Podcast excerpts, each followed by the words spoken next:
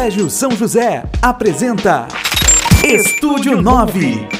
Este podcast é produzido por alunos do nono ano do ensino fundamental.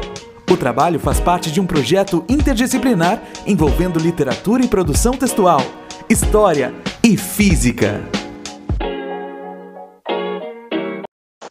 Olá, nosso trabalho falará sobre esporte. Nosso grupo é composto por mim, Mariana Falck, Helena Pérez, Maria Eduarda, Elisa Brode, Abel Brode e Marcelo Anjo.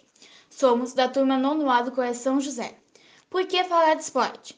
No momento atual de isolamento social, em que os esportes estão sendo ótimos auxiliares para manter a saúde mental e que, inclusive, algumas pessoas mudaram suas formas de se exercitarem, usando videoaulas e fazendo-as em sua residência. Os esportes podem ser definidos como atividades físicas que visam equilibrar a saúde ou melhorar a aptidão física e mental. Cabe ressaltar que alguns jogos são temas abordados em filmes, séries e livros, e isso chama a atenção do público. Cito as produções: Gold Star, a história oficial da Copa do Mundo, uma série que conta em tópicos os melhores momentos da Copa do Mundo, e o livro A Pátria das Chuteiras, esse livro é a coletânea de crônicas sobre a paixão do Brasil em relação ao futebol. Agora, vamos conhecer um pouquinho mais sobre a história dos esportes. A história dos esportes se divide em três períodos: esporte antigo, até a primeira metade do século XIX, esporte moderno, de 1820 a 1980, e esporte contemporâneo, de 1980 em diante. Os primeiros Jogos Olímpicos foram realizados a partir de 779 a.C., na cidade de Olímpia por volta de 394 d.C. Teodósio, imperador romano, decretou que tais festas pagãs fossem banidas. Na época, os jogos eram vistos como inaceitáveis para a religião cristã monoteísta. Pierre de Coubertin, em 1896, foi responsável por trazer de volta os Jogos Olímpicos. O novo modelo dos Jogos aconteceu na cidade de Atenas, com 13 nações, 241 atletas e 43 eventos. O futebol era bastante praticado nas escolas inglesas, contudo cheio de atitudes violentas. Então, o professor Thomas Arnold sugeriu que os jogos fossem modificados para que tivessem um caráter mais educativo e que penalizassem atitudes violentas. A ideia de Thomas não foi aceita de forma unânime. Esse fato deu origem a dois esportes: o futebol, jogado com os pés e menos violento, e o rugby, jogado com pés e mãos e mais violento. O gosto pelos esportes reúne periodicamente os principais atletas de diversos países, com origem na Grécia por volta de 770 a.C. Os Jogos Olímpicos acontecem a cada dois anos, revezando-se entre Olimpíadas de Inverno e Verão, e contam com a participação de aproximadamente 200 países.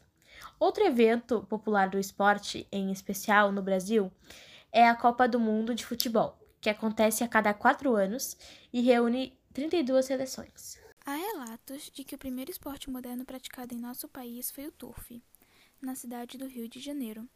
Podemos considerar o turf basicamente como as corridas de cavalos.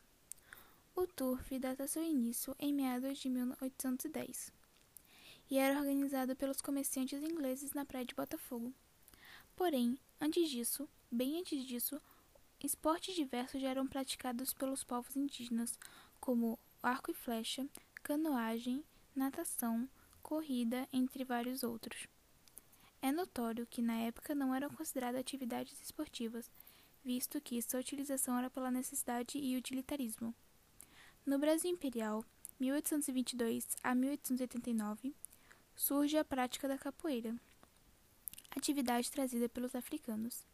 Na segunda metade do século XIX, os alemães não só apresentaram, mas trouxeram a ginástica ao Brasil. Em 1955, o tiro com arco chegou no Brasil, trazido pelo comissário de voo da Panair do Brasil. O remo foi considerado o principal esporte brasileiro na segunda metade do século XIX até o início do século XX, surgindo a criação de diversos clubes no Rio de Janeiro, São Paulo e no Rio Grande do Sul. Também, nessa mesma época, introduziram no Brasil a natação competitiva, o basquete, o tênis, a esgrima e o já citado futebol. Interessante citar um dos marcos do futebol, a ruptura do futebol elitizado, visto o alcance da primeira divisão do futebol carioca pelo Vasco da Gama, com equipes formadas por alguns jogadores negros. Institucionalmente falando, a história do esporte brasileiro iniciou-se em 1937, pela criação, através da Lei nº 378, de 13 de 3 de 1937, da Divisão da Educação Física e do Ministério da Educação da Cultura. A história do esporte paralímpico começa com a Segunda Guerra Mundial. O fato de muitos indivíduos terem se ferido gravemente nos combates gerou uma nova discussão. Um trabalho de reabilitação médica impulsionou o surgimento dos esportes paralímpicos.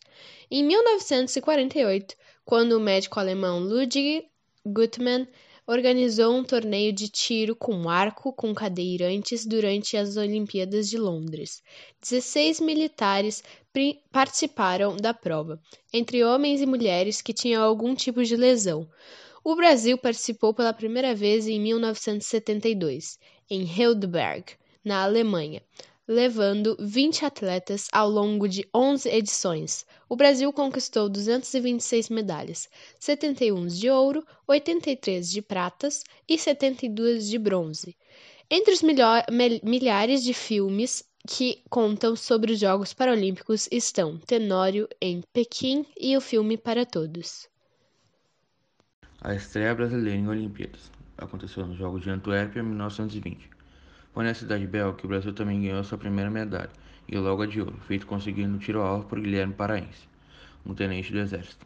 O Brasil participou de 17 Olimpíadas, trazendo para casa 54 medalhas no total, 12 de ouro, 13 de prata e 29 de bronze. Alguns livros contam histórias do esporte como futebol e guerra, e o livro A Memória da Copa de 70, Esquecimentos e Lembranças do Futebol.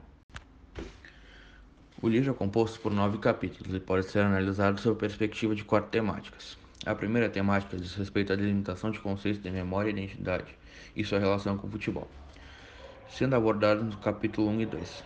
Outro assunto é tratado com cobertura jornalística e a construção da memória social, tratados no capítulo 3 e 4. Já o capítulo 5 trata do período militar e suas interfaces com a Copa de 1970.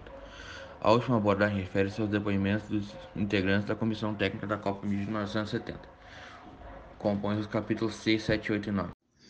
Alguns dos benefícios que o esporte traz para a vida são: reduz estresse, aumenta a autoconfiança, melhora a concentração, ajuda a manter o peso ideal e aumenta o condicionamento físico e a resistência. Algumas histórias em quadrinho falam sobre esportes, como Turma da Mônica praticando esportes e Cascão e esportes.